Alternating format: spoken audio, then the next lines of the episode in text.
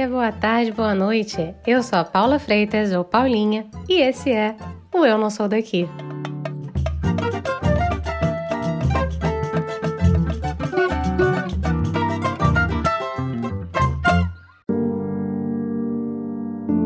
As palavras importam. Acho que muitas pessoas podem concordar comigo sobre isso, né?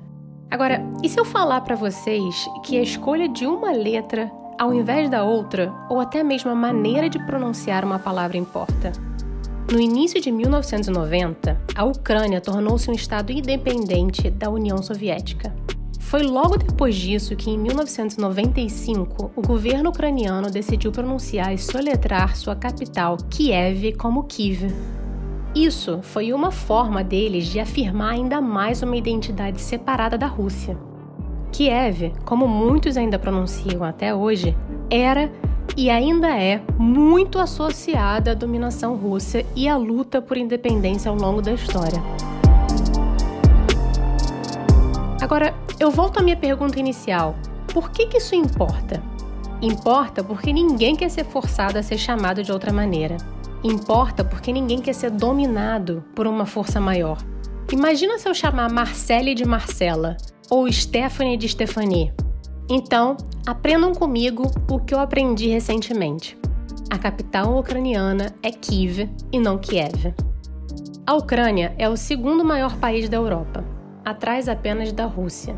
Embora Ucrânia e Rússia tenham origens históricas comuns, nunca foram muito hermanos. Esses dois países vivem altos e baixos e brigam como cão e gato desde pelo menos o século IX. Se pensarmos na história recente, nos últimos oito anos, os dois grandes países estão em conflito. Em 2014, a Rússia aproveitou a turbulência política no país vizinho para tomar e estabelecer o controle militar sobre a península da Crimeia, no sul da Ucrânia.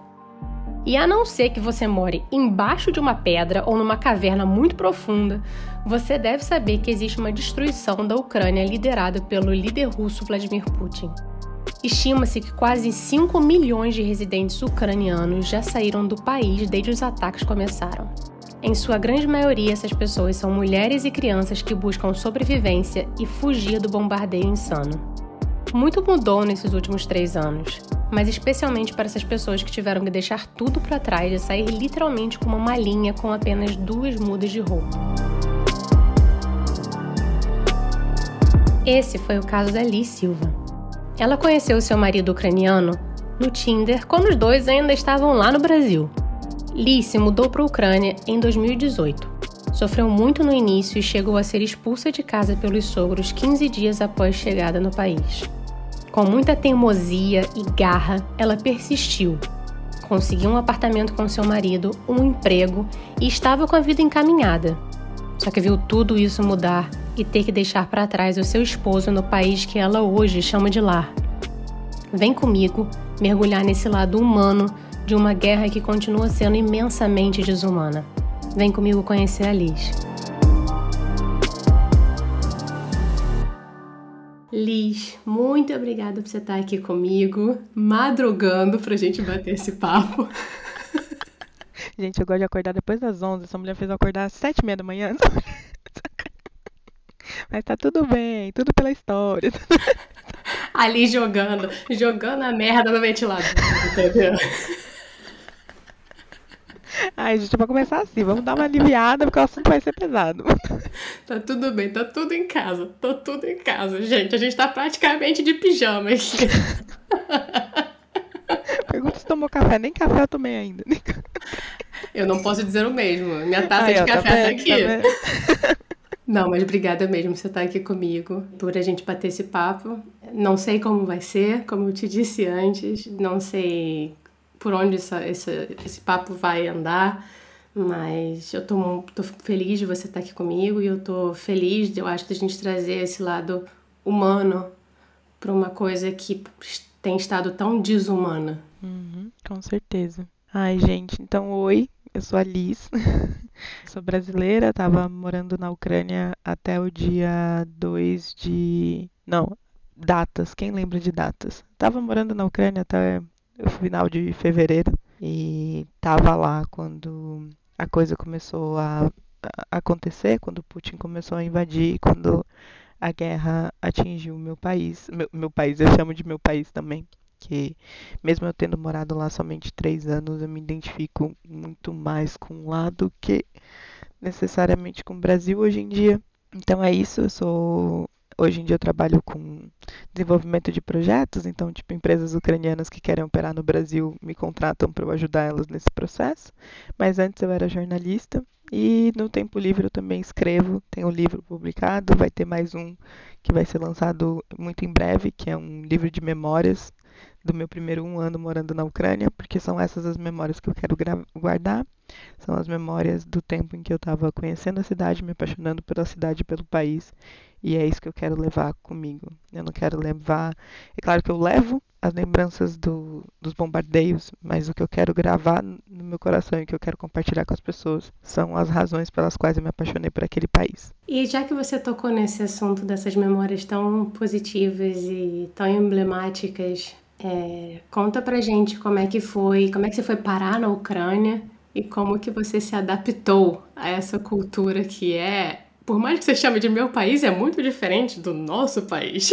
É, então, eu fui parar na Ucrânia porque em 2017 eu tava brincando de Tinder. E aí, e aí eu dei match com um cara e tava escrito assim: Eu falo 12 línguas. Aí eu falei: Ai, que metido ele. Que Aí a gente deu match, a gente conversou dois dias decidiu se encontrar. E eu achei que ele era da Alemanha, que ele tinha uma carinha de alemão, assim, porque eu sou o que podem se dizer de gringo hunter, então eu já tinha passado por vários países, várias línguas, conheci várias línguas. E assim, eu não tenho problema nenhum em assumir que eu gostava de gringo mesmo. O único país que eu não carimbei foi a Inglaterra, mas tá aí, fica aberto. Eu já falei pro meu marido, sabe, que tipo, se um dia eu tiver a chance de pegar alguém da Inglaterra, que eu dou uma pausa no nosso relacionamento, pego só pra fechar o passaporte e aí depois eu volto com ele. Aí. Juro, gente. E aí eu peguei, achei que ele era da Alemanha e tal, mas aí quando a gente, se, a gente marcou de se encontrar, aí ele marcou comigo no shopping Eldorado, que é tipo um shopping que tem é, mais ou menos no centro da cidade. Aí eu falei, ih, gente, Primeiro encontro em shopping, 25, 26 anos de idade, que porra é essa? Falei, vai dar ruim. Aí a gente foi, encontrei e foi muito engraçado, porque eu tava saindo da estação de trem e quando eu vi ele, eu falei, ah, pronto, achei. Ah. Acabou. Foi muito engraçado isso. A gente saiu, foi almoçar. No primeiro encontro eu roubei a comida dele, porque eu tinha pedido um chá que eu achei horroroso e ele tinha pedido suco de laranja. Aí eu falei para ele: Olha, então eu sei que a gente se conhece só há 10 minutos, mas eu não gostei do meu chá, então tá aqui. Pode ficar com chá e eu vou pegar seu suco de laranja, tá bom? Tá bom. E a gente tem essa dinâmica até hoje. E eu sempre fui do, do relacionamento aberto. Eu nunca fui do relacionamento tradicional, sempre espírito livre, uma monogamia, que quadrado. E aí eu falei para ele no final do nosso encontro, tal, eu falei assim: Olha, então eu tenho que ir porque eu tenho que me arrumar para ir para uma festa. Tipo, minha amiga, a gente vai pra balada hoje, não sei o que, eu tenho que ir embora. E a gente ficou tipo umas seis horas juntos, assim. E aí ele pegou e falou assim: Não, tudo bem, eu também tenho que ir, porque eu tenho que ajudar meu amigo a organizar uma festa. E era a mesma festa. e aí eu falei pra ele: Ah, então beleza, então a gente se vê mais tarde, mas assim, espírito livre. Não fiquem chateados se eu pegar outras pessoas nessa festa e tal, porque, né, eu sou assim, eu sou do relacionamento aberto, não sei o quê. Aí ele falou: Não, tudo bem, se você ficar com outras pessoas, a gente vira amigo, não tem problema. Aí eu peguei e falei: Você vai tomar no meio do seu cu. E eu fui para casa revoltada. Eu cheguei falando, Bruna, esse cara, ele me conhece há um dia. Ele acha que ele me controla o quê? Eu sou livre, eu posso pegar quem eu quiser. Aí tá bom. Aí chegou lá na festa, não peguei ninguém, né? Fiquei só com ele. De casal. De casal na balada. Minha amiga tem uma foto desse dia que ela disse que ela também, quando ela tirou essa foto, ela falou que já sabia que tinha perdido a amiga. E. E aí a gente começou a namorar, ficou junto e estamos aí há quatro anos e a gente comemora meses, então a gente tá quatro anos e oito meses. É, a gente é desse casal brega. E, aí, e a gente casou em 2020 na primeira semana depois do primeiro lockdown, porque eu tinha que renovar meus documentos, que quando a gente foi para a Ucrânia, né, a gente decidiu ir para a Ucrânia em 2018. Foi mais eu até que decidido que ele. Ele estava morando no Brasil fazia cinco anos. Então tinha cinco anos que ele não retornava para a Ucrânia e ele é filho único. E aí eu falei, vai ver seus velhos, né? Poxa, tipo. Mas depois eu entendi que a relação com eles é complicação. Mas aí em 2018 eu estava trabalhando com jornalismo, estava muito cansada. Tava tendo síndrome do pânico com 25 anos. Eu falei assim, hum, acho que eu tô nova demais pra essa palhaçada aqui. E aí pedi demissão, falei para ele, vamos lá, né? Vamos ver. Por que não? E aí a gente noivou antes de ir, porque a gente não sabia como é que ia fazer meus documentos. A gente fez a festinha de noivamento que a gente fala. Para caso eu tivesse que casar na Ucrânia, a gente já tinha alguma coisa com a minha família. Mas eu cheguei no inverno de 2018, menos 19 graus, que é o inverno lá é pesado. Então menos 19, três semanas sem sol. E para completar, quando eu cheguei, a família dele não gostou de mim, que eu sou uma mulher negra, esqueci de comentar isso. E aí eles, tipo, eles sabiam que eu tava indo, mas eles acho que eles acharam que eu doía. E aí quando eu cheguei, eles ficaram meio, ih, não é que ela veio mesmo? E aí, o começo com a família dele foi complicada. O pai dele comprou um apartamento para ele numa região da cidade, e a gente ia morar lá, e eles, os pais, moram no interior. E aí a gente ia morar nesse apartamento e eles falaram que eu não era bem-vinda, mesmo eles não morando no apartamento, e eles botaram a gente para fora a gente tinha 15 dias que tinha chegado na Ucrânia. Nossa, lixo. E aí a gente foi para um Airbnb. Foi uma madrugada assim. Foi uma daquelas noites também que eu falei, ou, ou vai ou racha, tipo, porque eu poderia, porque eu tava com passagem para voltar pro Brasil, a gente comprou passagem de ida e volta. Só que eu sou de touro, então teimosia é um traço, né, de minha personalidade. Aí eu falei, ah, esse velho não quer que eu fique na Ucrânia, mas eu vou, agora é que eu vou ficar mesmo.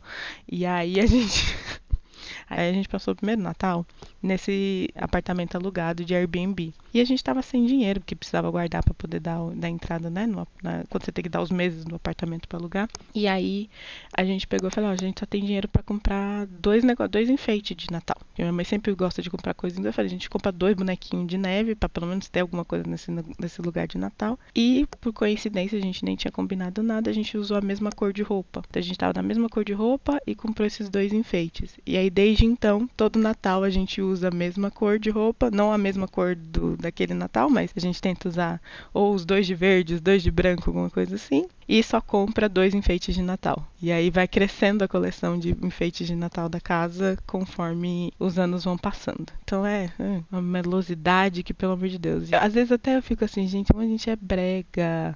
Eu ia falar isso, eu ia falar, gente, vocês são muito brega. A gente é muito brega. Não, mas calma, porque piora. Aí a gente ficou nesse apartamento alugado e o ano passado, o pai dele me ligou no meu aniversário, chorando, pedindo desculpas por tudo que tinha feito e pedindo pra gente retomar a relação. E aí a gente tava exatamente nesse processo de reaproximação. Fazia dois meses que a gente tinha se mudado de volta pro apartamento que eles tinham expulsado a gente. Olha. A gente tava hum. fazendo uma reforma no apartamento. Eu ia comprar meu guarda-roupa no final de semana que começou a, o bombardeio. Ainda bem que na Ucrânia não existe parcelado, porque eu ia ficar muito irritada, porque eu ia estar tá ainda pagando o meu, o meu colchão colchão, porque a gente tinha comprado o colchão e a cama, e eu tenho certeza que se fosse no Brasil eu tinha comprado parcelado aquela porra, então tudo bem, tá pago pelo menos. Mas eu queria só comprar um guarda-roupa, Putin. É só um guarda-roupa, filho da puta. E a gente tava nesse processo, então, de reaproximação com a família. Eles passaram porque eles são ortodoxos, né? Então, o Natal é em outra data, a Páscoa é em outra data. E o pai dele veio passar o meu Natal, né? O nosso Natal de 24 para 25 veio passar com a gente. Ele gosta do gato, tipo. Então, a gente tava nesse processo. Mas ao mesmo tempo eu fiquei muito feliz, assim, de que, tipo, eu saí de lá, mas eu saí com tudo resolvido, sabe assim? Não deixei nenhuma pendência. Eu perdoei o pai dele, ele também, porque eu também, eu também percebia o quanto que eu era radical, porque o choque foi muito grande, né, no começo. E aí a gente conseguiu, tava conseguindo encontrar esse meio do caminho aí de, de relação, mas esse foi o primeiro choque que eu levei, foi essa expulsão, né, e esse racismo, tipo, o pai dele falou que não ia querer neto preto, essas coisas assim. Aí agora, quando a gente tava nesse processo de aproximação, tinha alguns bichinhos de pelúcia da época da infância do Roma, e ele não, não e eu querendo jogar fora essas, essas traia velha. Aí ele, não, vou guardar, porque aí eu vou ter que ter alguma coisa para brincar com os meus netos, não sei o que. Eu, tipo, ah, filho da puta, agora você tá. Aí você fala pra assim, você esqueceu, mas eu não esqueci não, amigo. É, é, mas eu perdoei, tipo, mas a gente ficava mais na ironia do que qualquer outra coisa. Então teve esse choque primeiro e também eu comecei a trabalhar muito cedo lá, porque tinha que pagar aluguel, né? A gente não foi achando que ia pagar aluguel. E eu consegui emprego primeiro até do que meu marido e tal, então eu digo que eu não tive tempo de me adaptar ao lugar. Porque foi isso, eu cheguei, 15 dias depois eu já tinha que achar um lugar para morar. A gente chegou lá 8 de dezembro, 6 de janeiro eu já estava trabalhando. E trabalhando numa empresa 100% ucraniana, sem nenhum estrangeiro. Eu era a primeira estrangeira que estava trabalhando lá. E aí é pegar metrô, é pegar ônibus, é fazer amizade com. Se não tem muito brasileiro, você vai ter que fazer amizade com ucraniana. Aí como é que faz amizade com ucraniana? E aí hoje em dia, para mim, é muito mais fácil fazer amizade com ucraniana. Eu já tenho um grupo aqui de três ucranianas que a gente se encontrou. Para mim é muito mais fácil lidar com elas do que com, sei lá, com, com brasileira. E foi isso, assim. Então foi esse.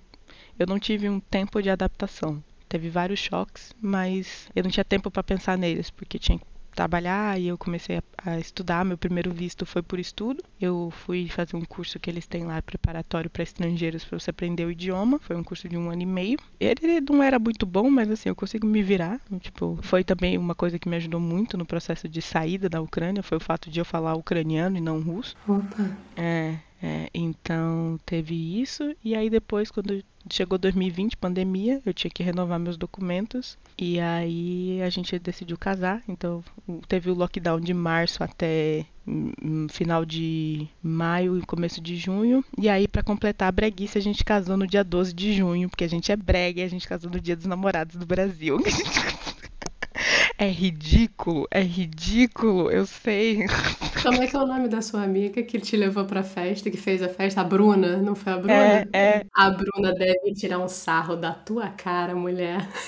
Porque é isso, porque eu nunca fui essa. Eu não sou. Ele é muito romântico. Eu não tenho mínima paciência pra essas coisas. Mas é muito engraçado, tipo, porque a gente tentou de tudo para casar um pouco antes e em outro cartório. Só que aí os cartórios menores lá na Ucrânia, eles não estão acostumados com casamentos estrangeiros. Então eles não sabem os documentos que tem que pedir, é uma complicação. Aí te trata mal, porque eles não são simpáticos. Não tem essa de você chegar num lugar e falar, oi, bom dia, tudo bem? É tipo. Cara fechada.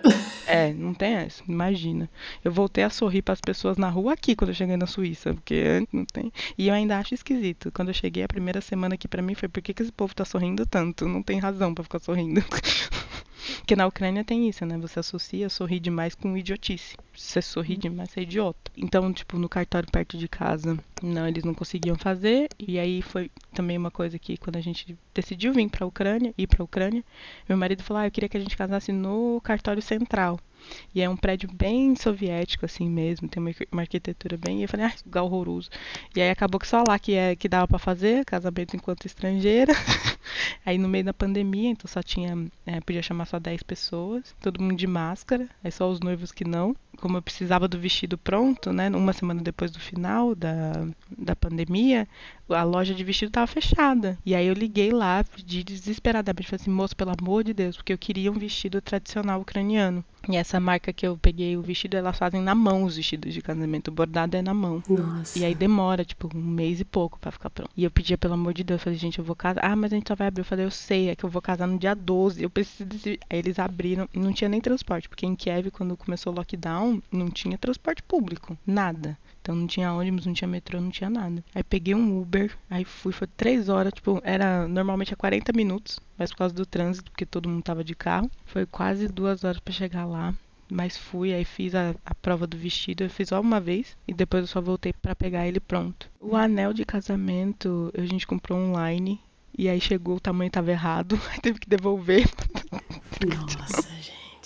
Nada foi fácil, né? Não, resumindo, a vida do preto já é difícil. Então vai, vai pra Ucrânia, aí, né, minha filha, não dá nem para ajudar. Aí foi isso, essa foi minha história de tipo, como eu cheguei lá e esse processo de adaptação que não teve, porque eu já fui inserida logo no dia a dia de lá e, e os perrengues todos dessa expulsão e tal. Mas eu acho que você deu um spoiler aí que eu ia te perguntar e falar para você dividir com o pessoal onde você tá. Ah, é verdade. E como é que foi esse processo, né? Porque eu acho que você já deu alguns spoilers aí, se a galera tá prestando atenção. Uhum. Você tava em Kiev, em Kiev com seu esposo, e aí agora você tá aonde, como e por quê? Isso. Então eu tava em Kiev. Então, gente, só para explicar tudo bem falar Kiev, mas é quando tá conversando comigo eu tento explicar para as pessoas que o nome certo da cidade é Kiev, porque Kiev é a tradução do russo da cidade e Kiev é a tradução do ucraniano para o nome da cidade. Tanto que é, quando eu cheguei lá, eu tinha um adesivo no meu celular que era tipo, estava escrito Kiev, aí você cortava o IE, o, o, o I e E e colocava o I e Y.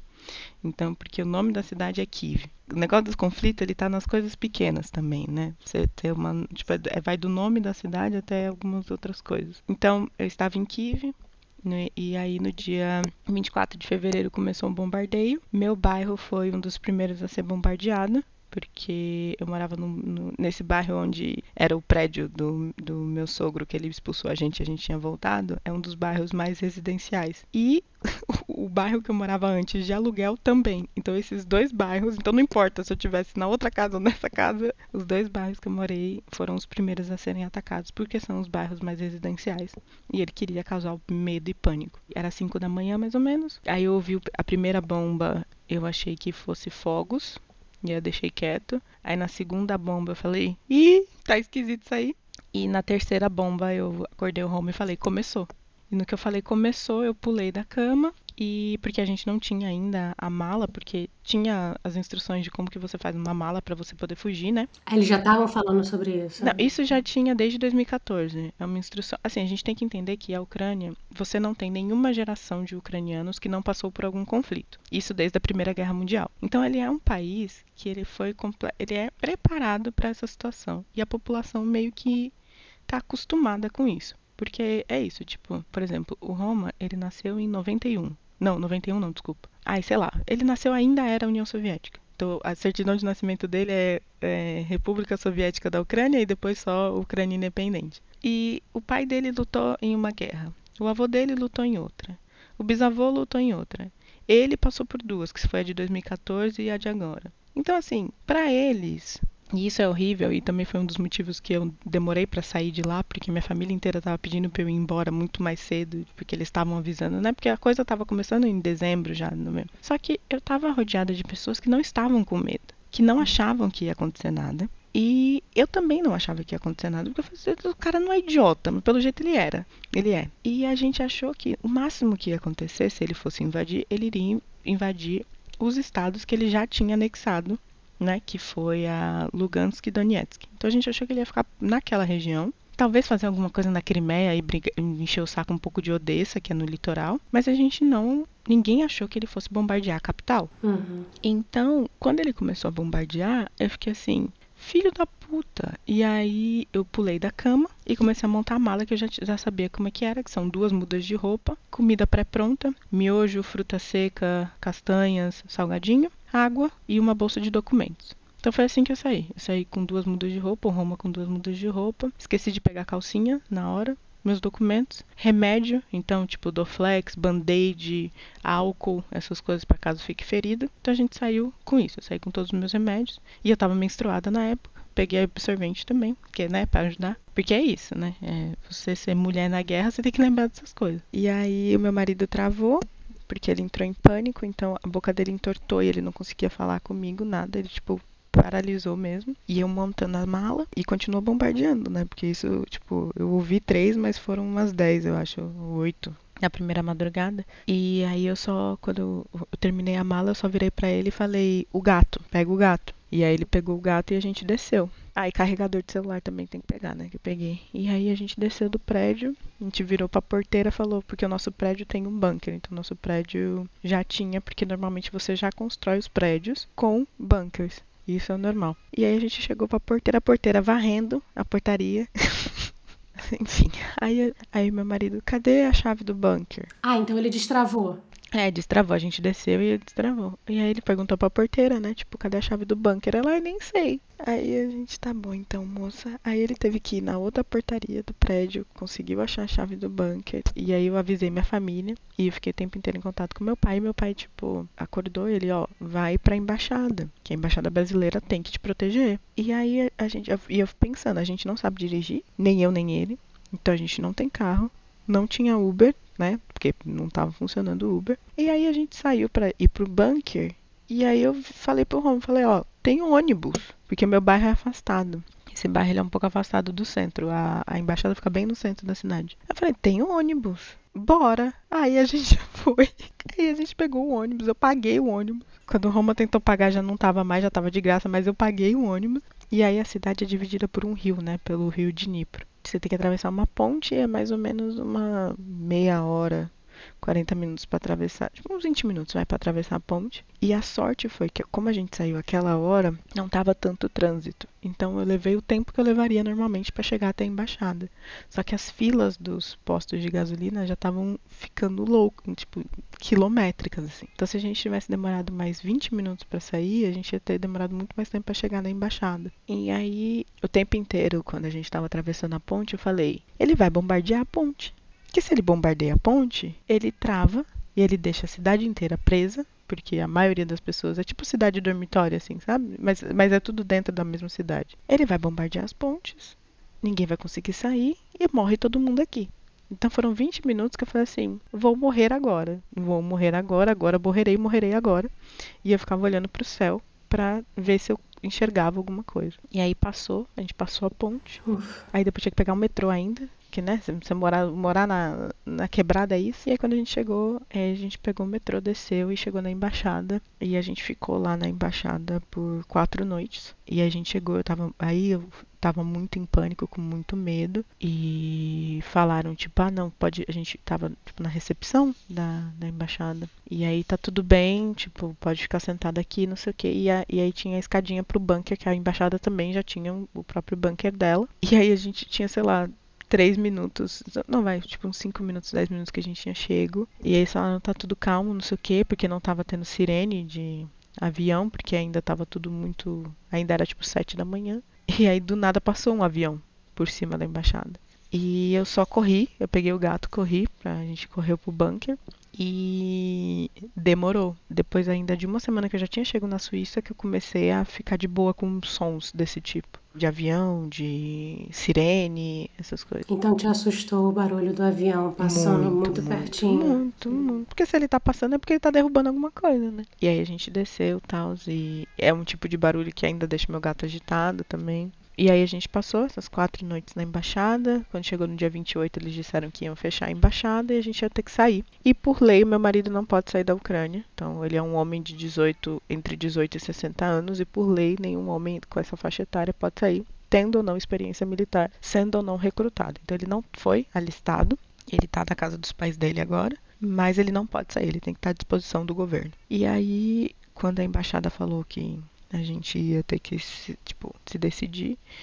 Aí a gente decidiu que eu, eu sairia. Era pro gato ter ficado com ele, mas aí não ficou. Eu esqueci de dar o gato para ele. Mas a gente foi até a estação de trem. Chegou lá, eu ajudei um grupo de oito brasileiros, quatro recém-nascidos, porque na Ucrânia barriga de aluguel é legalizado. Então você tinha famílias brasileiras que tavam, tinham ido para lá para buscar os bebês das barrigas de aluguel e eles não tinham como sair. E aí eu, como falando, falando ucraniano, eu meio que guiei essa galera toda. A gente tentou pegar um primeiro trem, não conseguiu. Ficou no meio da rua para poder pegar esse trem. Começou um alarme de bomba, a gente teve que correr para o metrô, porque todas, todas as estações de metrô em Kiev também são bunkers. Uma brasileira quase foi pisoteada, a gente teve que segurar os bebês. Foi bem bem complicado. E desculpa, pessoal, se eu não estou dando muitos detalhes, é que eu prefiro falar desse jeito mais rápido do que ficar lembrando de tudo. E aí, quando deu umas 10 horas desse dia 20, 10 da noite, é, eu tive que dar tchau pro meu marido. E aí foi o último dia que eu vi ele, foi 28 de fevereiro. E aí a gente se deu tchau. E aí eu esqueci de dar o gato para ele porque eu tava organizando onde deixar esses brasileiros pra gente pegar o trem no dia seguinte. E aí o gato ficou comigo, e aí o gato agora ele já foi, ele já viajou para Polônia, ele tem um documento europeu, ele agora vai ser registrado hoje na cidade, então ele vai ter documento primeiro do que eu, esse, esse gato. Já viajou três países, tá mais viajado que muito brasileiro, viajou três países, ele conhece assim vários fusos horários. E aí a gente se despediu. Meu marido foi para casa da família dele e eu fiquei mais uma noite na, na estação de trem, na estação central. E a estação central ela foi construída no século XVIII 19. Então ela é aquele prédio imponente e deixaram a gente, como a gente era VIP, porque a, a, embaixada ajudou no processo de conseguir um trem, eles deixaram a gente numa sala que era toda envidraçada e altíssima, né? Porque é aqueles prédios antigos. E fazia cinco dias que eu não sabia o que era um teto alto, porque eu só tinha vivido dentro de bunker. Ah, lembrando que eu só tomei banho no dia 25 de fevereiro e depois eu fui tomar banho no dia 2 de março, quando eu cheguei na Polônia. Então, sem banho aí por uma semana e você nem lembra. E comida também de verdade eu só fui comer quando eu cheguei na Polônia. Todos os outros dias foi comida, essa comida para ponta que eu tinha falado. Emagreci, acho que tipo 6, 7 quilos em uma semana. E aí a gente ficou nessa sala com os lustres gigantescos. E aí eu falei, ó, né? Então se eu não morro da bomba, eu morro do lustre caindo em cima de mim. É horrível. Eu não consegui dormir. Eu ficava só olhando pro. porque dava para ver a rua. E essa coisa, você começa, o céu deixa de ser uma fonte de calma. Uhum. Ele passa a ser uma fonte de preocupação.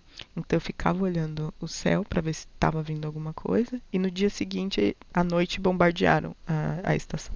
No dia seguinte que a gente saiu. E aí a gente saiu, foram dois dias para chegar até. Foi um dia inteiro viajando para chegar na, na Polônia, porque eu acho que vocês devem ter visto também que estava tendo alguns casos, né? Que eles estavam bloqueando pessoas negras na fronteira. Eu estava morrendo de medo disso. Uhum. Então a gente fez a, a primeira viagem foi de Kiev para Lviv, que é a cidade mais a oeste. Que quando você chegou lá ainda não estava sendo atacada. Não, não, Lviv foi pouquíssimo atacada, acho que foi atacada duas, três vezes, porque o oeste sempre foi, historicamente, nunca foi muito próximo da Rússia. Uhum. Eles têm, tanto que é uma cidade que você olha, tipo, ela é uma cidade com uma arquitetura é, europeia, tá muito perto da Polônia, lá eles falam somente ucraniano, então é uma outra coisa, porque a Ucrânia já foi dividida em dois, né? E essa é a ideia que o Putin queria, dividir de novo em dois. Não vai conseguir. Mas aí a gente foi para Lviv, e aí saiu do trem de Lviv para pegar um trem para ir para Polônia. E aí foi uma confusão, porque a gente passou na frente de todo mundo,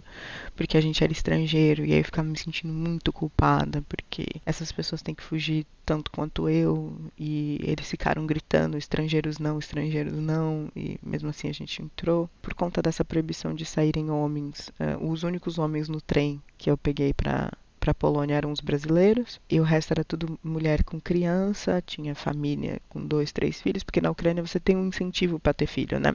O governo ajuda muito, a licença maternidade é três anos, então. Três anos? Três anos. E é bem normal as famílias terem mais de um filho hoje em dia, porque tem déficit populacional. E aí o trem cheio, os brasileiros reclamando que estava cheio, e eu assim, gente, né? E foi muito assim, não engraçado, mas eu, a gente sentou, porque eram três bancos, né? Tipo, são três bancos assim, três bancos na frente. Então fica os três, três. E aí, na hora que a mãe sentou no banco perto da gente, porque a gente entrou primeiro, depois eles começaram a liberar para todo mundo. Eu reconheci o bebê na hora, porque na Ucrânia tem menos de 1% da população é população negra, né? Então você, sei lá, tinha eu de preta no bairro, e aí você tinha que andar, sei lá, uns dois, três quarteirões e talvez tivesse um outro preto, mas todo mundo sabia onde eu morava, quem eu era, quem eu era casada, porque eu era preta do bairro. Então, assim, não tem muito como fugir. E aí, quando, na hora eu reconheci um bebê, porque criança tinha duas reações para mim. Ou elas se assustavam e ficavam tipo, que porra é essa? Ou elas ficavam, meu Deus, que porra é essa? E aí, tipo. Animadíssimas. Animadíssimas. E esse bebê era um dos bebês do meu bairro,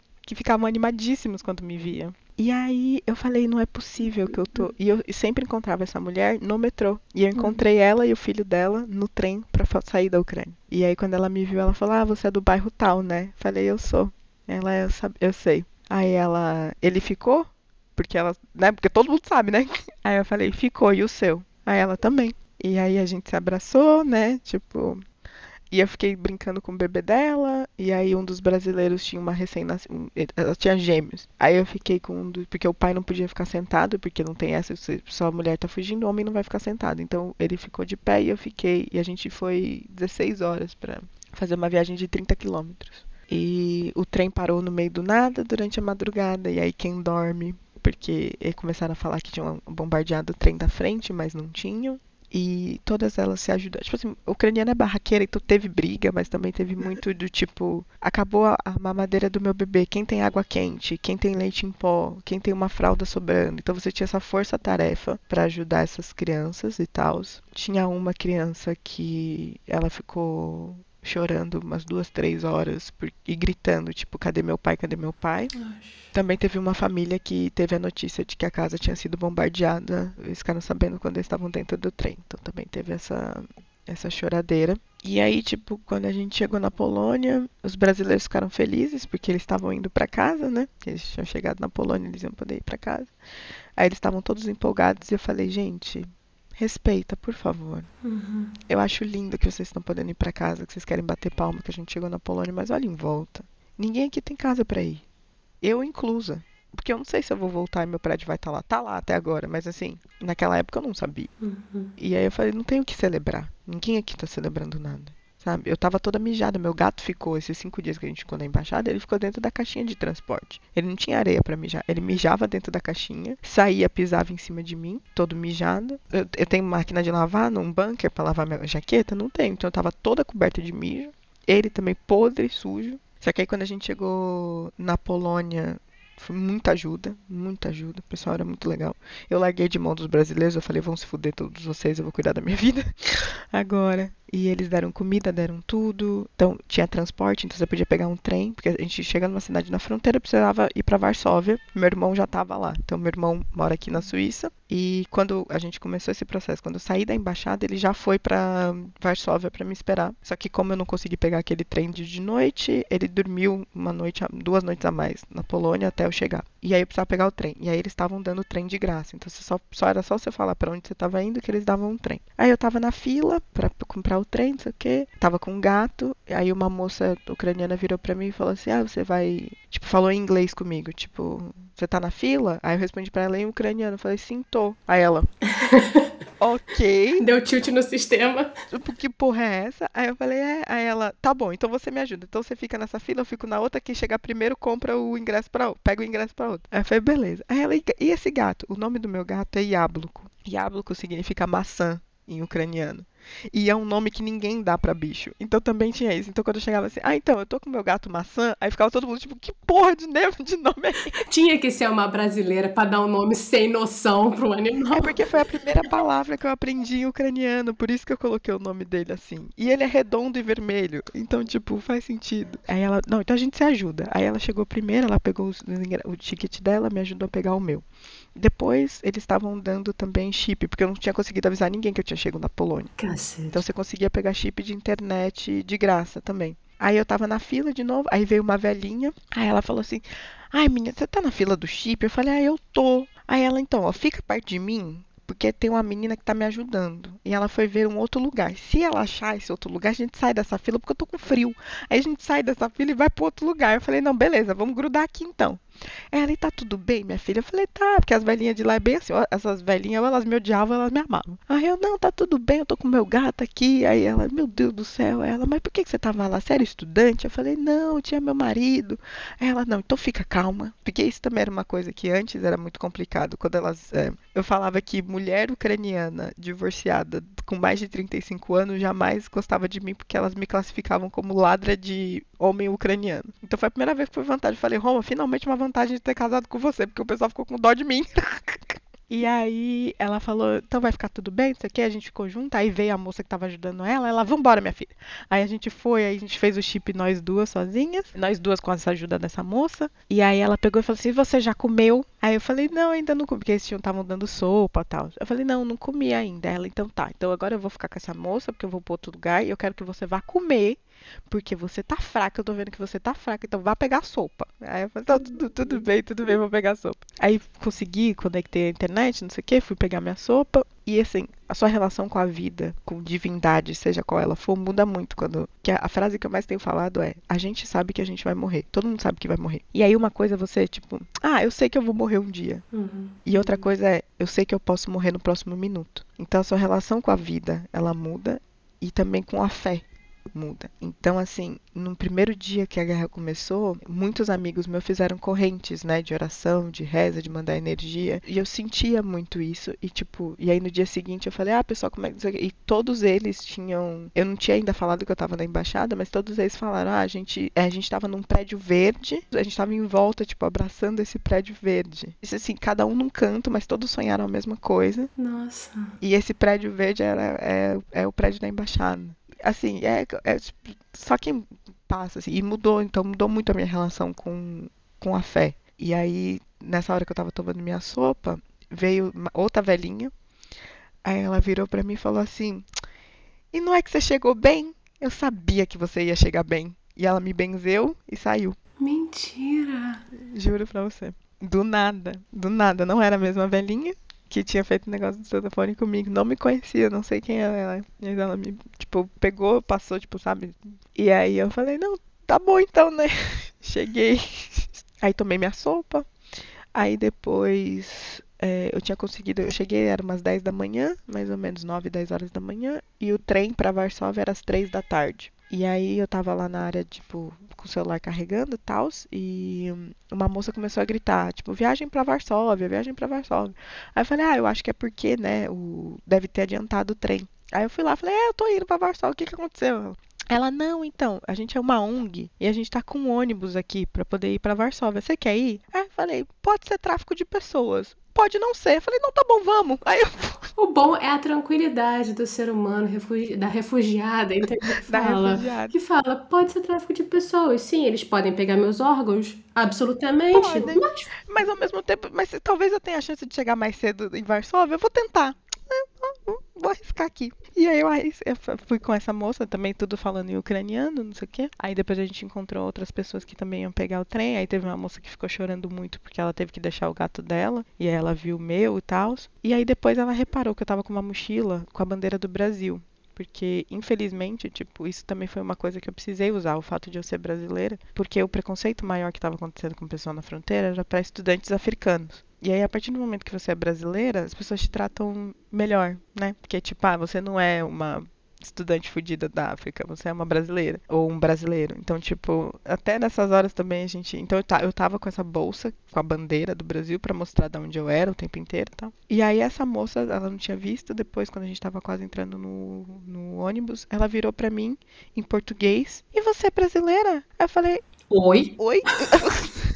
Aí eu falei, eu sou. Aí ela, ah, eu já fui pra Curitiba, porque tem uma comunidade de ucranianos muito forte no sul do país. E ela falava com sotaque, ela, ah, eu já fui em Curitiba pra, pra comunidade ucraniana de lá, não sei o quê. E aí a gente começou a... gente, que loucura. E aí ela já tinha ido pro Brasil. Eu falei, ah, então acho que ela não vai mesmo, então, né? Tipo, me vender e doar meus órgãos. E eu cheguei em Varsóvia, tudo certo. Com essa ucraniana que já tinha ido pro Brasil. Aí a gente foi, a viagem do ônibus foi umas três horas. E aí eu encontrei meu irmão. Aí a gente passou duas noites na Polônia. Aí eu finalmente tomei um banho. O Jabluko finalmente tomou um banho. Mas eu tava assustada o tempo inteiro, porque a gente tava perto de uma estação de trem e o barulho de- demorou muito pra eu conseguir deixar de associar trem a coisa ruim, né? Uhum. E aí me assustava muito o barulho antes. E a primeira vez que eu fui na estação central aqui de, de Zurique, eu até liguei pro Roman porque eu tava tendo, tipo, taquicardia um pouco. Mas depois passou. E aí foi isso. Então encontrei com meu irmão lá.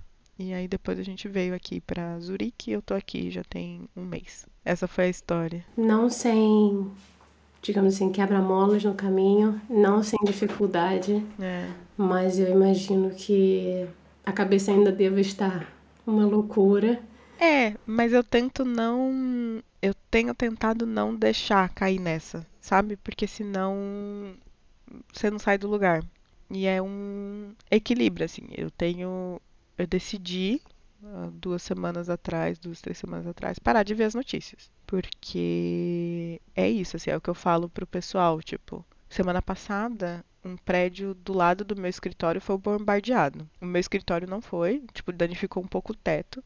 Só que a casa que eu alugava era atrás do meu escritório. Então, essa era um, esse era um prédio, esse prédio que foi bombardeado, era um prédio que eu passava todos os dias. E aí eu peço, quando eu falo com as pessoas, eu falo assim, faz um exercício. Pensa num prédio que você não nem se importa, que você passa por ele todos os dias e ele tá lá. E aí um dia você descobre que esse prédio tá destruído porque uma bomba atingiu ele. E era um lugar que você passava todos os dias. Uhum. Teve mais recentemente, né, o caso das duas cidades próximas a Kiev que foram liberadas dos, dos russos e que teve o genocídio das pessoas serem mortas amarradas e tal, as valas, é, valas comuns e não sei o quê. Aquele lugar é uma hora da minha casa. Então, assim, eu peço para as pessoas fazerem esse exercício. Imagine um lugar que fique a uma hora da sua casa. E agora imagine que todas as pessoas desse lugar foram mortas de maneira covarde por um exército filho da puta. Você não vai ficar bem com isso. Claro. E eu vendo essas imagens todas, porque o Instagram naquele dia tava insuportável, assim, eu tive uma crise fodida de ansiedade por causa disso, porque era só foto de corpo. Porque a gente tem que lembrar que aqueles corpos ali tem família, tem mãe, tem filho, sabe assim? Então, tipo, porque uma coisa é a gente, quando a gente fala de guerra, é sempre uma coisa muito distante, ainda mais para brasileiro. A última guerra nossa foi o quê? Paraguai, no século XIX? Então a gente não tem noção do que é isso. Então, por exemplo, quando ah, começou a chegar a notícia de que tava, é, tinha algumas cidades que estavam sem comida, e estavam mesmo, e aí ficaram perguntando se o Roman estava passando por alguma dificuldade. Só que a família dele faz compota de tudo, desde sempre. Olha. E aí, nessa primeira semana que ele ficou lá, na, na casa deles, era as compotas. Porque a família teve que fazer na Primeira Guerra, teve que fazer na Segunda. E aí vira a tradição da família. E acaba que quando o bicho pega e não tem mercado aberto, você vai viver de picles conservado e geleia. E a base da culinária deles é isso, né? Batata, repolho, geleia. E te, talvez tenha até uma hortinha que tenha batata atrás da casa. É isso. É, é isso. O pai do o bisavô do Roma foi preso durante o Holodomor. O Holodomor foi uma fome, foi um período de fome arquitetado pelo governo soviético durante, século, durante os anos 30, que matou milhões e milhões de ucranianos que eles pegavam, porque o governo central né, da União Soviética pegava tudo que era produzido na Ucrânia para exportação, para continuar fingindo que estava tudo bem, e os ucranianos passando fome. O biso do, do Roma foi preso porque roubou um saco de beterraba. E foi lutar na Segunda Guerra Mundial como prisioneiro, porque ele estava na cadeia por ter roubado esse saco de beterraba o Roma não chegou a conhecer, mas o pai falou que assim, não tinha essa de conversar sobre o que foi a Segunda Guerra Mundial e o que ele passou. Ele tinha as medalhas, as coisas dele e tal, mas assim, ele era linha de frente, porque você manda primeiro esse povo ex-presidiário, não sei o que, você manda pra frente. Então você tem que ter sim um pé de batata. É piada, mas assim, você tem que ter mesmo um pé de batata. A avó dele tinha uma tem uma fazendinha com agora na primavera vai começar, né, a vir as frutas, não sei o que. Então acaba que as pessoas do interior, todo mundo tem essa, essa mentalidade. E é uma mentalidade de guardar muita coisa, de ter muita coisa, de tipo, acumular num sentido porque você, você não sabe o dia de amanhã. Uhum. Então, se eles não tivessem esse costume, talvez eles tivessem passado por mais dificuldade do que passou. Tudo bem que a cidade onde ele está não está sendo alvo, não, não tá sendo bombardeada, mas tem alarme mesmo assim, tem que ir para bunker mesmo assim. Então, mas é uma outra dinâmica, assim. Agora já passou um mês, e é muito engraçado porque, tipo, eu tô trabalhando normal, né? Minha empresa, depois de duas, três semanas, falou: então, galera, aqui já se estabilizou abrir computador e trabalhar. O Roman, eh, quando a guerra começou, foi o segundo dia, era o segundo dia de trabalho dele. E como ninguém sabia ainda o que, que tinha acontecido, a chefe falou: então, todo mundo trabalha remoto hoje, tá? Mentira! Juro pra você, juro. Meu escritório também falou, gente, hoje a gente trabalha remoto. Aí depois que eles viram que a coisa tava, tipo, muito grande, aí eles falaram, ah, não, tudo bem. Minha filha, o tempo não para, muito menos o capitalismo. Mas aí o Roman tá trabalhando, ele não trabalha, tipo, muito tempo porque ele tá numa área que é essencial. Então, por exemplo, ele trabalha com importação e exportação de, tipo, insumos agrícolas. Mas aí tá tudo travado, porque, por exemplo, agora não pode mais mandar dinheiro para fora do país. Uhum.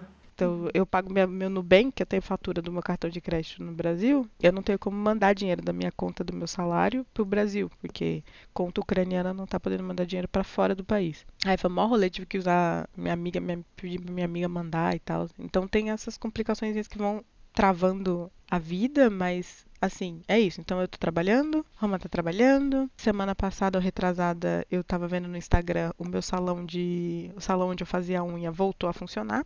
Então você tem a unha, os cafés voltaram a abrir. E aí, assim, você tá lá. Mas com risco iminente. Não, você faz a unha. Aí quando começa o alarme, você desce porque todos os prédios onde tem o lugar da unha tem bunker, aí você para, aí você desce, aí quando acabar o alarme você volta e termina de fazer a unha.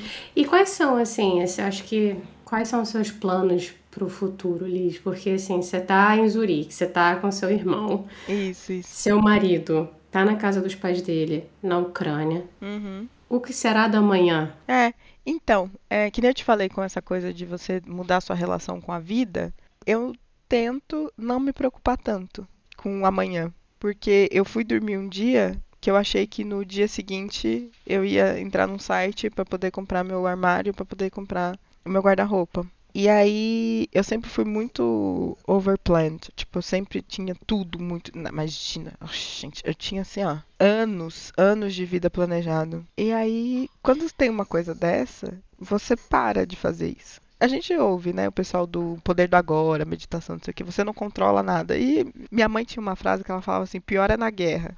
Ela sempre falou isso pra mim quando eu reclamava de alguma coisa. Ela falava assim, pior é na guerra, não sei o quê. Então, tipo, sei lá, reclamava, sei lá, frango não tá bom. Aí ela falava, pior é na guerra. Aí quando você vive uma guerra, você fala, porra, pior é na guerra mesmo. A véia tinha razão. Puta que pariu, mãe tem razão em tudo, né? Aí, então, tipo assim, eu não tenho como planejar um futuro porque não depende de mim tirar o Roma da Ucrânia. Eu preciso que a guerra acabe, a lei marcial, porque essa lei que, que bloqueia ele é a lei marcial. Eu preciso que a lei marcial pare de estar tá ativada para daí ele poder sair. Isso pode acontecer daqui três meses, isso pode acontecer daqui um ano e meio. Então, assim, se eu pudesse. Claro que é difícil planejar o amanhã, mas a ideia é tirar ele de lá de alguma maneira. É, é ele saindo de lá, a gente decidir. Então aqui na Suíça eu tô podendo ficar, eu tô com o status S, porque isso também é uma outra discussão que a gente pode fazer de como que a Europa reagiu, né, a essa onda de, de refugiados, que eles nem chamam de refugiado, é tipo proteção especial, proteção temporária, não, é, não, não tem esse status de. Não é asilo, tipo, eu não fiz o pedido de asilo de refúgio. Eu fiz o pedido de status de proteção especial. Uhum. Então eu, eu tô no processo de conseguir essa minha documentação, eles ainda estão vendo, porque na União Europeia tá mais fácil para quem não tem passaporte ucraniano. Eu, como não tenho, aqui é uma burocracia um pouco diferente, então eu tô ainda nesse processo para ver se vai me liberar ou não. Mas assim, hoje eu posso ficar aqui até 1 de junho, porque aí tem os três meses de espaço Schengen, né, que eu posso ficar. Então, hoje eu posso ficar aqui até junho. Se amanhã, segunda-feira, o governo decide que eu posso ficar mais tempo, né, eu vou ficando. Então é isso. Eu tô vivendo um dia de cada vez. Por enquanto, a ideia é esperar essa documentação daqui, ver se vai sair, se não vai sair. Se sair, beleza, procurar emprego e viver, porque esse país é caro, né? O meu salário na Ucrânia era de classe média, classe média alta. Aqui ele é troco, né? Eu pago no, na areia do gato o valor que eu pagava do meu aluguel. Então, assim, é uma, é uma outra realidade. É horrível. Então, assim, eu acho que, tipo, é, eu, foi bom que eu vim pra cá, porque tem bem menos refugiados aqui tá com. Agora acho que tá batendo 30 mil pessoas. Se a gente for ver a Polônia com mais de 2 milhões, a Alemanha com mais de 300 mil. Então é um lugar que, querendo ou não, tipo, tá. É, é a primeira vez também que a Suíça, tipo, se abre dessa maneira para refúgio e tal. Então eu tô nesse, nesse processo, eu preciso ver, né? Tipo, se, se libera, se tiver mesmo essa documentação, procurar um emprego aqui, porque eu preciso começar a receber em franco, porque eu tenho que pagar as contas em franco. Não posso ficar na casa do meu irmão para sempre, então eu tenho que achar um lugar para morar, um aluguel. Aí você vai ver aluguel Aí você quer morrer com o preço do aluguel. Eu fico pensando assim, gente, não é certo você cobrar 5 mil reais por um quarto. É um quarto. Você cobra 5 mil reais. assim. Cacete. Então eu tenho que começar a receber em franco para poder tentar me estabilizar aqui caso a documentação saia. E se a documentação não sair, deu o limite de tempo, eu volto pro Brasil e aí vejo o que, que vai dar também. Então, assim, para mim agora é isso. Eu tenho essas duas possibilidades. Eu posso ficar aqui ou até o dia 1 de junho, que é, é o tempo de espaço Schengen que eu posso ficar, ou a documentação saindo, tentar achar um emprego também, mas não, também não posso ficar muito tempo sem emprego, tentar achar alguma coisa até meados de junho também para já começar a ver de achar um lugar para alugar e essas coisas assim. Então, é, é isso que eu tenho de plano. E que na, na verdade nem é plano, né? É tipo assim. Porque o que eu decidi agora é assim, eu só vou lidar com aquilo que é concreto. Perfeito. Então o que eu tenho de concreto? É o fato de que eu posso ficar no espaço Schengen até 1 de junho e que minha documentação está correndo nas instâncias do governo da Suíça. E aí eu vou trabalhar com isso, que é o que eu tenho de concreto. Perfeito. E aí as coisas que vêm no meio do caminho, que a gente estava conversando antes, né, da vida da refugiada burguesa, que é tipo passar o final de semana em Geneva com uma amiga, ir para Irlanda no aniversário, e aí vai vivendo a vida e vai aparecendo as coisas, porque eram coisas que, pelo menos a minha viagem para Irlanda era uma coisa que eu tinha planejado desde setembro do ano passado. E vai vivendo desse jeito e conversando com o marido e trabalhando a culpa de estar tá vivendo uma vida normal enquanto. Tipo, ele também tá vivendo uma vida normal, só que a gente tá distante, né? Então, essa saudade, que é a primeira vez também que a gente fica tão tanto tempo separado e a gente é brega. Vocês viram que a gente é brega. Então, assim, tá muito difícil pra gente enquanto um casal brega.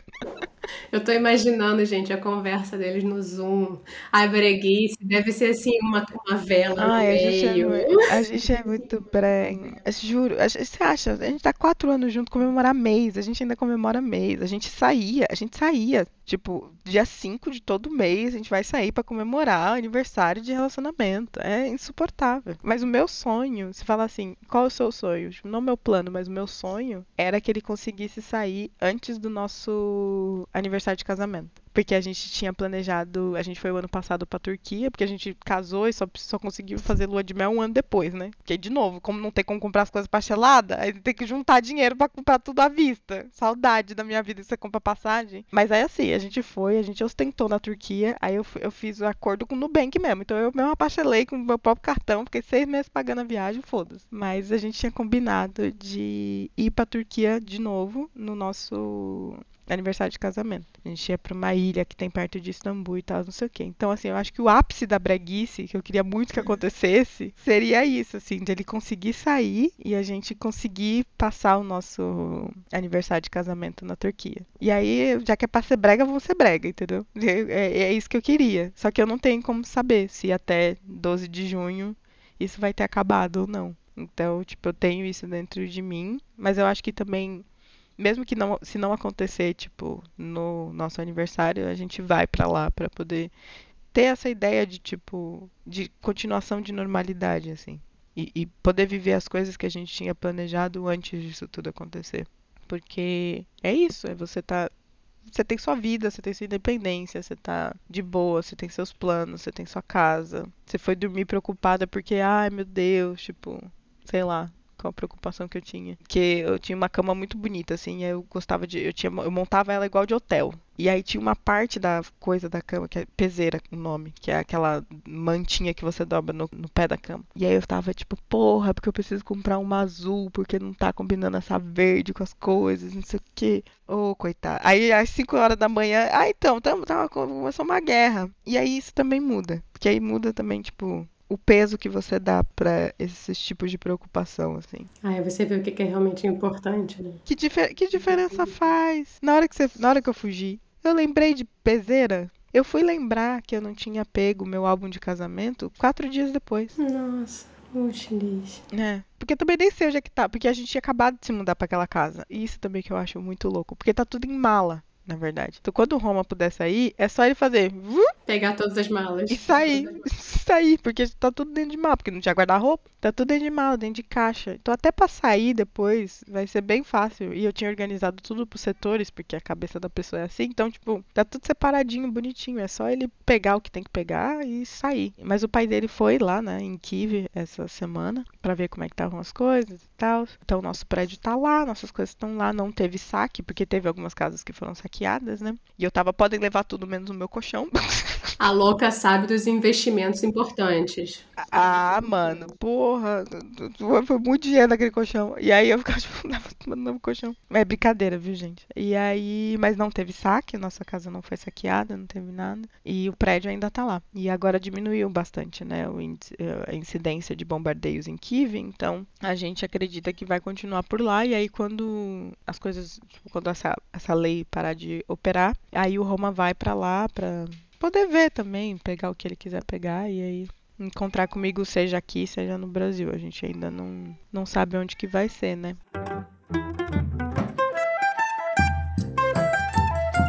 Então vamos agora de momento bate-volta. Ah, bora, bora que é o momento que a gente faz um ping-pong, o momento Marília Gabriela. Bora. Que eu vou te perguntar rapidinho e aí você me responde, tá? Tá, tá bom. Então vamos lá. O seu lugar favorito na Ucrânia? Ah, Postova Plosha. É uma praça que fica perto do rio Dnipro, que era onde ficava o antigo prédio do Correio. É o melhor lugar durante o verão, tem um McDonald's lá gigantesco e toda a orla vira tem restaurantes. E é muito engraçado porque aquele o rio, ele congela inteiro durante o inverno. E o Roma me falou: "Ah, ele fica congelado, mas no verão é praia". Aí eu falei, que praia? O negócio tudo congelado, não vai ter praia nenhuma. E aí, no verão, realmente vira praia. Então, você tem de um lado do rio esse calçadão com vários restaurantes, que eles abrem somente no verão.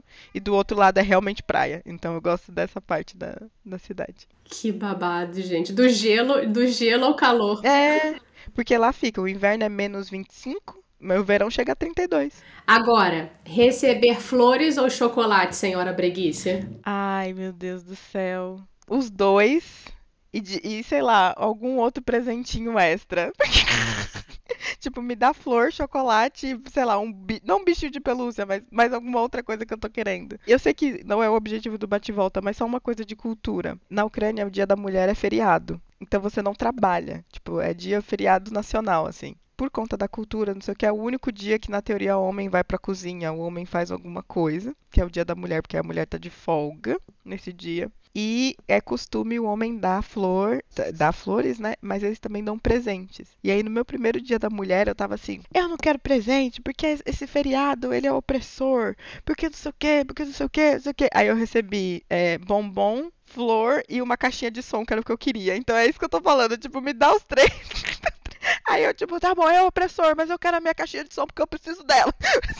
Gente, não tem como negar o sistema onde a gente vive. Ah, não dá, não dá. E manifestação, essas coisas de Dia da Mulher começou lá fazia, tipo, uns cinco anos só. É uma coisa bem recente, discutir, sobre feminismo, discutir sobre comunidade LGBT, é tudo muito recente. Olha! Então eu fui pra manifestação, mas aí quando eu cheguei em casa tinha flor, chocolate e uma caixa de som. E eu falei, não, tô, tá bom, tô, tá bom. Brega. Falei para vocês que a gente é brega. Agora, ó, eu sei que eu sei que você é a rainha da literatura, a rainha dos livros. Um clássico que não morde, qual que seria? Ah, para eu não repetir a sugestão que eu vou dar depois, eu acho que Dom Casmurro é um clássico que não morde. Vou falar de literatura brasileira, vai. Clássicos Não Mordem é o nome do meu projeto, gente, que eu tinha antes da guerra começar. A gente lia e fazia encontros virtuais para ler cada mês um clássico. Aí eu era um clássico brasileiro ou um clássico estrangeiro. Então a gente intercalava entre vários países. Esse ano a gente ia ler clássico da Argentina. Ai meu Deus, tinha a Índia, porque eu lembro que todo mundo ficou louco porque a gente ia ler o Kama Sutra em outubro. Vamos ver se até lá estiver melhor a gente volta. É, e aí Me tem... chama que eu quero ler o Kama Sutra. E a gente discutiu o contexto histórico, de tipo, por que, aquele livro era um clássico, qual era, como era a sociedade daquele país naquela época. Então a gente conversou sobre o Brasil no, durante a ditadura, durante o século XIX, várias coisas. Então tinha, eh, tinha esse encontro para falar do contexto histórico. Aí fazia leitura e depois o encontro para discutir o livro, tudo virtualmente. Então acho que Dom Casmurro é um bom exemplo, que era para eu ler em março, era para ter lido mês passado relido, né? Pela quinta vez, sei lá. Mas ainda tô sem cabeça para ler. Opa, nada. Vamos, tá, vamos dar tempo ao tempo, por favor? Obrigada. É. Agora, comida ucraniana ou brasileira? Ah, brasileira, pelo amor de Deus. Não dá para viver de batata, repolho, repolho e batata. Não. É, é, a única coisa que eu não gosto na Ucrânia é a comida.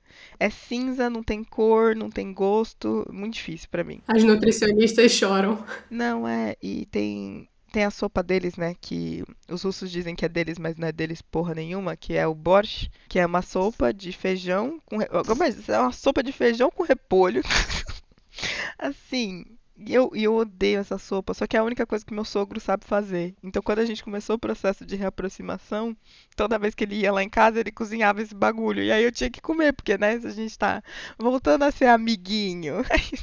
Mas é isso, tem borscht e tal, então eu não, eu não curto muito a comida. Tinha um restaurante que se chama Pusata Rata, é um clássico. É tipo, é Casa Barriguda, se a gente, a gente traduz assim. E é de comida local e é um, tipo um fast food, assim, de. Tipo um buffet. Então, sabe, você come por peso, assim tal. E aí todo mundo sempre vai no Pusata Rata. E, tipo, não tem ninguém que não vá no Pusata Rata. E quando minhas amigas me chamavam pra ir pro Pusata Rata, eu falava assim, gente, não, não vou, não vou, não vou comer essa comida. e tem muito óleo também. Então é muito. Porque é isso, é muito frio, né? Então acaba que é uma comida muito pesada. Então, comida brasileira, com certeza. Lá em casa a gente só comia estilo brasileiro. Não 100%, mas estilo brasileiro. Qual foi o seu maior aprendizado nesse seu tempo morando fora? Que eu não preciso ser legal o tempo inteiro. As ucranianas me ensinaram que tudo bem ter cara de cu. Lembrem-se, mulheres, não é só no exterior. Não, mas é no sentido de, tipo, também. Porque lá o povo. Tipo, não tem problema você estar tá com cara de cu de vez em quando. Não tem problema você não querer sorrir e ser simpática todos os dias. Tipo, tá, tá tudo bem. E não é grosseria, não é falta de educação. É só você respeitando o seu humor do dia. No começo, era tipo, quando no meu primeiro emprego, eu chegava no final de semana, tipo, na segunda-feira, falava assim, e aí galera, como é que foi o final de semana? Não sei o quê, tipo, esperando o pessoal contar as coisas falar assim, bom. E acabou. Fim. Fim. Não tem essa. Você não vai saber a intimidade da pessoa, você não vai saber o que ela faz no final de semana. E pra que, que você quer saber? Vai mudar o que na sua vida? Não vai mudar nada. Às vezes você, precisa, você tem que ser legal na segunda-feira, aí você vai perguntar como é que foi o final de semana. Né? Fala de outra coisa. E aí, tipo, essas pequenas coisinhas foram me ensinando que tá tudo bem não ser legal e como é que é? diplomática o tempo inteiro. Que eu acho que o brasileiro a gente é muito diplomático. É, nunca é não. É sempre vou ver, não sei, talvez, quem sabe. Não é não. Uhum. E aí vão achar que você é igual, mas não, não. E só. E sem precisar se explicar. Isso e também acho que eu aprendi que a minha teimosia pode me levar para lugares muito legais. Assim, é horrível ser teimosa, eu tenho consciência disso. Mas foi graças à minha teimosia que eu fiquei lá. Que eu morei naquele lugar por três anos e eu consegui ter uma carreira, tipo, pra, pros padrões de lá legal, ter uma vida do jeito que eu queria, ter um casamento feliz e brega. Então, assim, eu podia ter desistido, né, quando eu fui expulsa de, de casa. Mas eu decidi ficar. E hoje é isso, tipo, meu, minha, eu tenho uma casa no Brasil, que é a casa da minha mãe. Mas o meu lar tá lá. E é assim. Então, acho que foi isso que eu aprendi. Agora, uma renda nordestina ou Vishvanka? As duas. A Vishvanka por uma questão de resgate cultural os ucranianos nunca se sentiram parte da Rússia. Uma coisa é você ser parte de um lugar, outra coisa é você ser obrigada a ser parte de um lugar. A gente tem que lembrar que a língua ucraniana era proibida durante o Império Russo e a, e a União Soviética. Expressões culturais ucranianas eram proibidas e reprimidas. Você podia ser preso caso você falasse ucraniano, escrevesse em ucraniano ou tipo fizesse qualquer coisa que fosse relacionada à cultura do local. Por exemplo, eu ter casado de Vishevanka e ter escolhido aprender ucraniano são posicionamentos políticos até. Porque eu estou mostrando que eu não estava lá para continuar essa cultura da União Soviética. Ou para, tipo, endeusar a cultura da União Soviética. Eu estava lá, num país que é independente, que tem a sua própria cultura, que tem sua própria língua, e que foi proibido de exercer tudo isso por conta de um ideal político. Uhum. Então, eu pego a Vishevanka pelo, por esse resgate histórico, mas tendo nascido em Salvador, é óbvio que eu adoro barreira nordestina. Então, provavelmente na nossa. que a gente vai fazer, né? Porque, de novo, a breguice, o plano também é, assim que o Roma sair, a gente for pro Brasil, renovação de votos. Porque eu quase perdi meu marido, então eu mereço, mesmo tendo só um ano de casada, fazer renovação de votos. Então a gente vai fazer, eu quero fazer na cachoeira. E aí, de novo, com renda. É, então vai ter renda. Vai ter sempre renda. Bregas. É brega demais, gente. É muita breguice. Ai, eu juro, mano. É, é ridículo. Você bate e sai mel, assim, sabe? Ai. E o pior é que já era assim antes, viu, gente? Eu não tô romantizando a coisa porque ele tá longe, não. A gente é brega desse jeito mesmo. Me conta uma coisa agora. Um desejo para o futuro? Ser mãe. Olha. E ficar de boa. E meus filhos falarem ucraniano e português. Hum. Que esse é o plano. Porque eles eram para eles nascerem na Ucrânia, talvez não dê para nascer lá, mas eles vão saber de onde eles vieram, na cultura que eles, metade deles é, vão ter orgulho de ter essa origem lá. Porque eu acho que antigamente as, as outras gerações tinham muita. Era meio vergonha você falar que é da Ucrânia, sabe? O Roma passou alguns problemas no Brasil por conta disso. Jura? É, porque não é, não é considerado um país europeu, né? Porque tá lá na esquina da, da Europa, é pobre. É tipo ex-União Soviética, não sei o que, não sei o que, então tinha muito esse estigma. No Brasil? É, e dentro da Europa também. E eu acho que agora, depois disso, depois da força que os ucranianos estão demonstrando e tudo mais, tudo que está acontecendo, é mais um motivo de, de orgulho, assim. Então, é isso. Esse é o meu desejo para o futuro. Amém. Vamos terminar então agora de modo avião? Bora. Que é onde eu peço dicas de livros, filmes, séries. Se for ucraniano, você sabe que é melhor ainda, né? Sim, eu vou indicar três coisas, então.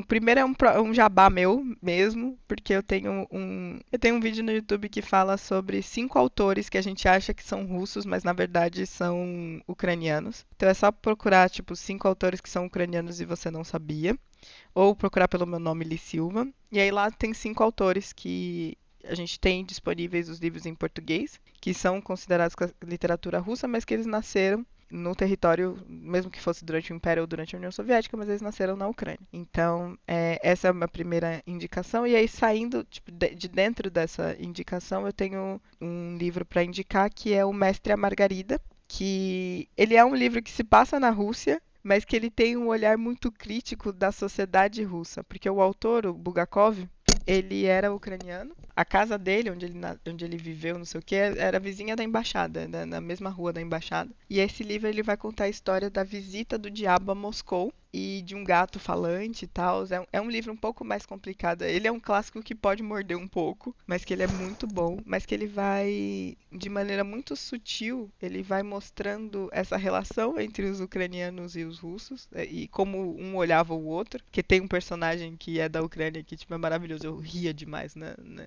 naquela parte do livro. E também ele vai trazer um pouco de realismo mágico e essa coisa da crítica à sociedade, porque eu acho que assim, os russos eles se acham muito especiais e eles não são tão especiais assim. E esse livro ele mostra isso através dessa visita do diabo e das discussões que acontecem dentro desse livro. Você tem ali uma crítica à sua sociedade. Então esse livro é o que eu indico assim para todo mundo, favorito da vida. Filme, eu indico o documentário Inverno em Chamas, tem na Netflix, que fala sobre a revolução de 2014 que foi uma revolução que aconteceu na Praça da Independência em Kiev, em Kiev.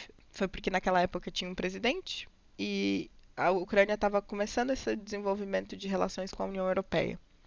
E aí o presidente que tinha na época, ai, não vou lembrar o nome dele, mas o presidente que tinha na época, ele tava, tinha combinado, né, de que ele ia assinar alguns tratados de acordo comerciais com a União Europeia. Chegou no dia, ele não assinou e assinou com a Rússia. E aí a galera ficou muito puta e foi pra rua. E foi uma manifestação que ela durou o inverno inteiro. Então o pessoal ficava acampado nessa praça com menos 12, menos 15, com neve. E o governo reprimiu essas manifestações. Morreram 100 pessoas na praça numa, em uma, durante todo esse período. Tem um memorial lá na, hoje em dia. Antes era a praça onde aconteciam as festas, tudo. Hoje em dia não, não tem mais nada por lá. E ele fala também sobre essa relação conturbada da Ucrânia com a Rússia e também mostra a força dessas pessoas, entendeu? Então, Inverno em Chamas. Eu acho que ainda tem na Netflix. E aí vai falar sobre essa, essa revolução de 2014. Adorei as dicas todas. É, eu não vi ainda, mas verei é, hoje à noite. Antes da gente se despedir, eu queria te pedir um. fazer uma pergunta barra pedido. Uhum. Que eu acho que a gente está vendo muita coisa no noticiário e a gente tem acompanhado nesses meses, mas se você quisesse deixar a sua perspectiva sobre o povo ucraniano, qual é a sua perspectiva e qual é o seu sentimento sobre tudo isso que está acontecendo e como é que você chamou, você chamou a Ucrânia de lar, né? É, é, é meu lar. O que que é para você? Tem uma frase que tá todo mundo todo mundo, assim, a gente, a gente. Porque eu, eu me coloco como parte deles, assim, né? E aí tem. Teve várias frases que estão sendo usadas como slogan durante a guerra. Então tem aquela do barco russo vá se fuder, que foi um cara que falou bem no comecinho, que ele mandou o barco se fuder. Aí tinha, tem um, uma música também que a, a frase é pouca, tipo, é boa tarde, nós somos ucranianos, mas que é o que todo mundo tem falado quando você, tipo, campo, não nos campos, porque não teve campo de refugiado, né? Mas é uma frase também que virou um dos slogans, tipo, boa tarde, eu sou da Ucrânia, em ucraniano essa frase. E tem uma que diz que meu superpoder é ser ucraniano. Então, o fato de, de ser de lá e de ter nascido lá e de ter passado o que, tem, o que passou é um superpoder. Então, eu acho que para mim é isso, assim. É um povo complicado, mal-humorado, difícil de lidar no começo, mas que quando o bicho pegou, a força que essas pessoas têm é um bagulho assim que você não encontra. Eu, eu conversei com gente aqui e tal, um voluntário que ajudou, me ajudou no meu processo de documentação, não sei o quê, que ele falou, tipo, minha mãe, minha tia, as mulheres da minha família não teriam a força que as mulheres ucranianas tiveram para sair, para passar o que passaram. E eu, quando encontrei com essas três ucranianas, porque eu, eu conhecia as três, elas não se conheciam, eu era o elo entre essas três mulheres daqui. Uma de, encontrei uma no Instagram, a outra foi quando eu fui fazer meu cadastro do documento, e a outra eu achei no Facebook. E aí a gente conversando, né, sobre o que cada uma passou, o que cada uma enfrentou, o que, o que deixou para trás e tal. E mesmo assim conseguir seguir a vida e tá bem, tá firme, entender que, tipo. Porque é isso, é, é uma piada que ah, passou um mês e o salão de beleza já está aberto, mas está aberto porque a gente tem que seguir. Porque a vitória é questão de tempo, então eu acredito sim que a Ucrânia vai vencer. E eu acho que assim, isso foi uma merda do que aconteceu, mas que também, de uma certa maneira, vai ser o que vai botar. Porque quando começar o processo de reconstrução, vai ser uma reconstrução muito moderna. Porque a maioria das coisas que estão sendo bombardeadas também tem isso. É a arquitetura soviética que está sendo bombardeada. Eles estão bombardeando a própria história, tipo, os russos, já que eles se orgulham tanto disso. Eles estão bombardeando os prédios que eles mesmos construíram. Sabe assim? Tá morrendo gente dentro? Tá. Mas você tá fazendo. Seu medo era que a Ucrânia fosse para perto da Europa e isso vai só. Isso só fez com que ficasse cada vez mais perto, sabe? Então, para mim eles são fortes pra caralho grossos pro caralho, mas depois você se acostuma também. E para mim é, é muito familiar.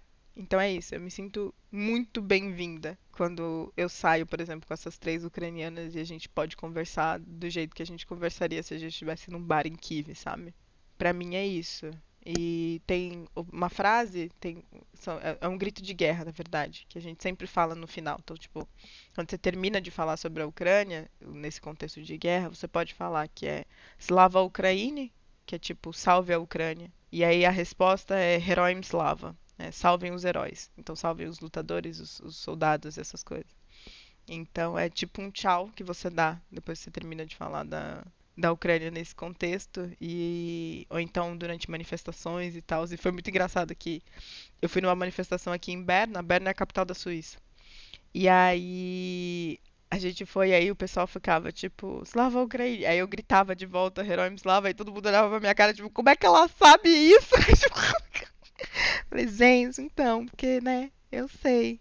Então, é isso que eu, meu recado é esse, Slava Ucrânia, Herói Slava e tem outra frase também que é quando você fala vai ficar tudo bem, em ucraniano é все буде dobre. Então, tipo, tudo vai, vai ficar bem. E aí, a outra frase que tá todo mundo falando atualmente também é все буде Ucraína. Então, tudo vai ser Ucrânia. A Rússia não vai conseguir pegar nada. Então, slava Ucrânia, все буде Ucraína. É isso. Liz, muito, muito, muito obrigada. Eu poderia passar horas é, falando com você. Sim. Eu te desejo mais força ainda, sei lá, tirar força, sabe lá Deus de onde, para continuar seguindo. Te disse anteriormente, você dá uma cambalhota, você tá na Suíça, você cai aqui na Itália. Literalmente. é um trem, duas horinhas tá aí. Então, só venha. Sim. A gente tem pouco espaço, mas o espaço que tem a gente divide com o maior carinho. É, tem sempre um, um prato de pasta na mesa, então. Obrigada. Tamo juntas, mesmo que separadas. E força com seu gatinho, é. que eu sei que ele também, a gente não falou sobre ele, mas eu sei que para ele tá sendo um momento Tá traumatizado. Duro. Eu tenho psicóloga, o gato não tem, então, é, mas ele vai vai ficar bem. A mãe dele vai ficar bem, ele vai ficar bem.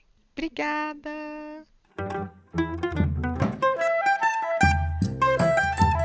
Galera, a gente pede e temos que pedir mesmo, viu?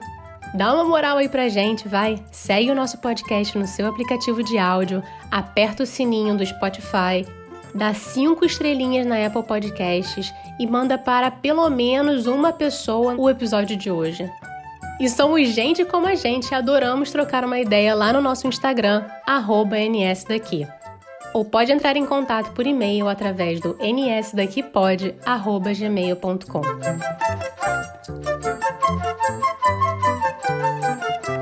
O Eu Não Sou Daqui foi apresentado por Paula Freitas, editado pela Stephanie Debilly, design gráfico da Gabriela Altran e consultoria do João Freitas. A nossa música tem composição em flautas da Karina Neves, violão de sete cordas e bandolim do Pedro Franco e mixagem do Tita Neves. Até a próxima, pessoal!